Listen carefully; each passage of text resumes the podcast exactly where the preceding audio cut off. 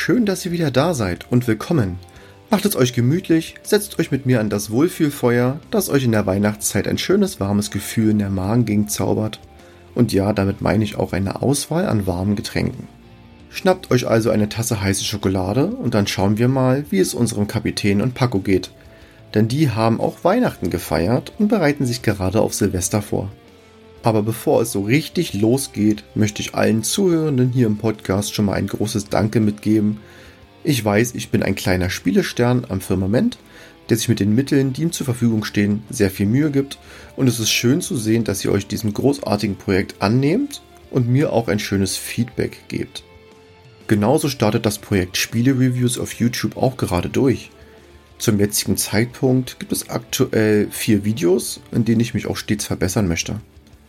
Schaut hier auch gerne vorbei und schreibt mir mal in die Kommentare, was euch gefällt und was ihr euch im nächsten Jahr so wünschen würdet. Quasi schon mal eine Vorab-Wunschliste an den Spiele-Weihnachtsmann. Falls ihr euch dann auch traut, mir mal auf Instagram zu schreiben, ich suche noch einen Namen für unser Schiff voller Brettspiele. Vielleicht habt ihr da eine Idee. So, Matrosen, jetzt aber zurück an Deck. Der Spielekapitän und Paco warten schon auf euch und sind gerade dabei, Vorbereitung für den Silvesterabend zu treffen. Wo habe ich es nur hingelegt? Das gibt es doch nicht. Gestern lag es genau hier, auf dem Tisch, neben dem Bullauge, in dem Korb mit der Schokolade. Die aus den Weihnachtskalendern vom letzten Jahr, die ich vergessen habe auszuteilen. Schokolade hat zwar schon ein wenig an Geschmack verloren, aber wo Schoki draufsteht, ist auch Schoki drin. Ja, du kannst dir ein Stück nehmen. Und dann hilfst du mir mit Suchen. Unsere To-Do-Liste für die Silvestervorbereitungen ist weg. Und die schreibe ich nicht nochmal. Wie bitte? Du hast die Liste gesehen? Wo denn? Warum sagst du mir das erst jetzt, wo ich schon die ganze Kabine abgesucht habe? Nein, sag nichts. Flieg einfach vor und zeig mir, wo du die Liste gesehen hast. Sind wir schon da? Ja, das hast du eben auch schon gesagt. Aber sind wir denn gleich da? Warte. Da, da hinten liegt sie ja. Zum Glück. Meine To-Do-Liste. Punkt 2. Paco darf abends eine Stunde länger aufbleiben? Da stimmt doch was nicht. Punkt 3. Paco darf ab sofort die Funksprüche abschicken und Brettspielgeschichten erzählen? Aha, ich wusste es. Paco, du hast meine Liste gestohlen und umgeändert. Du wärst der perfekte Papagei eines Piraten aber ich bin nun mal ein Spielekapitän. Jetzt, wo du mich auf diese Weise daran erinnerst, habe ich doch letztens erst ein Spiel rausgesucht. Wie hieß es noch gleich? Ah ja, die Verräter vertrauen niemandem. Na dann direkt ans Funkgerät und los geht's. Das offizielle Brettspiel Die Verräter vertrauen niemandem zur RTL-Sendung Die Verräter aus dem Verlag Goliath ist geeignet ab zwölf Jahre und kann zwischen vier und sechs Spielern gespielt werden. Für mich eine spannende Mischung aus Werwolf und Agent Undercover, die ich ja auch schon beide hier im Podcast vorgestellt habe. Bei Die Verräter, das Brettspiel, geht es grob gesagt darum, dass die Spieler um den Silberpreis kämpfen, es Teamaufgaben gibt und Aufgaben, in denen man gegeneinander spielen muss. Jetzt kommt der Verräter mit ins Spiel. Denn dieser hat neben den Aufgaben extra Aufträge. Nur wenn er diese korrekt löst, kann er Spieler ermorden. Wer jetzt aber den Schritt zum Spiel Werwolf wagt, liegt daneben. Niemand wird hier gefressen bzw. muss sich eine Stunde ans Buffet setzen, bis das Spiel zu Ende ist. Falls eine Person ermordet wurde, scheidet diese aus der nächsten Abstimmung aus, die darüber entscheidet, ob man sich bereits auf einen Verräter einigen konnte. Das Spiel wird über vier Runden mit je vier Phasen gespielt, an dem zum Schluss das Endspiel wartet. Hier werden nun alle Aktionen nochmal in Silbermünzen umgerechnet und die beiden Spieler mit dem meisten Silber ziehen ins Finale ein. Klingt doch interessant, oder? Falls ihr mehr darüber hören wollt oder sogar wissen wollt, wie das gesamte Spiel funktioniert, schaut in die Podcast-Beschreibung. Hier habe ich euch einen Link zu meiner Brettspiel-Regelerklärung hinterlegt. Das Brettspiel habe ich im Übrigen von einem Freund zu Weihnachten bekommen. Grüße gehen raus. Er findet es immer besonders lustig, wenn ich mir bei Agent Undercover Fragen ausdenke, mit denen es unmöglich zu schaffen ist, das Spiel als Agent zu gewinnen. Eventuell sollte ich hierzu auch mal eine Regelerklärung machen. Falls ja, schreibt es mir gerne unter die Kommentare bei YouTube.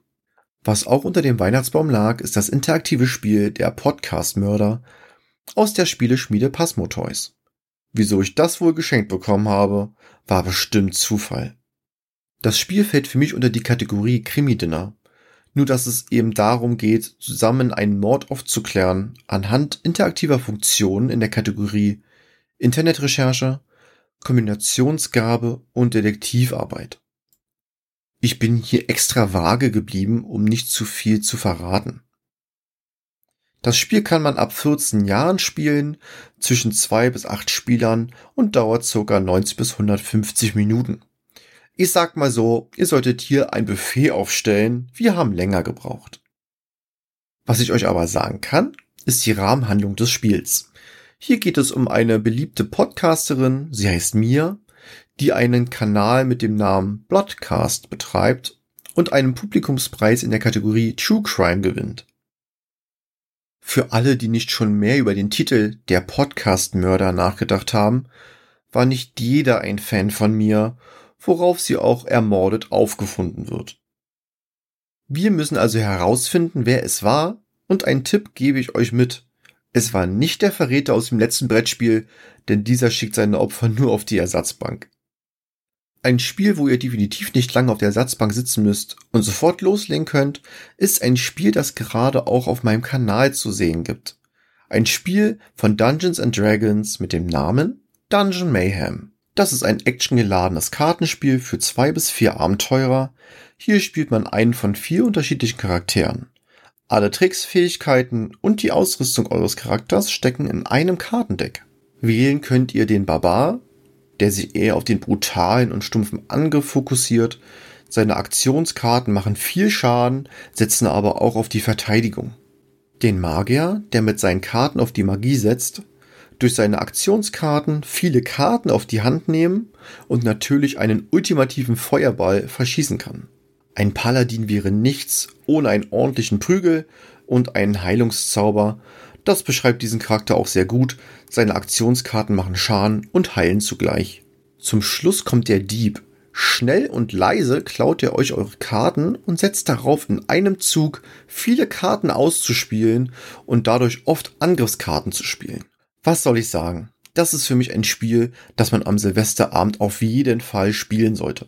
Es geht schnell und ist leicht erklärt. Ich habe dafür in meinem Video fünf Minuten gebraucht, ist also das beste Beispiel dafür. Plötzlich schlägt die Uhr, ein lautes Ding-Dong und die Zeiger stehen auf Null. Ist jetzt Neujahr oder sind wir ein paar Tage zu früh? Paco, wo ist die Leuchtpistole? Ein letzter Schuss zum Schluss.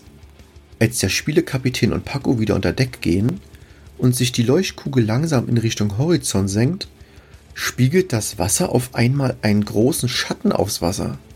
Eine neue Insel? Ein Wal? oder sogar ein Schiff? Das werden wir bald erfahren. Der Spielekapitän wünscht schon mal ein frohes Neues und bis zur nächsten Welle im neuen Jahr. Macht's gut. Ciao, ciao.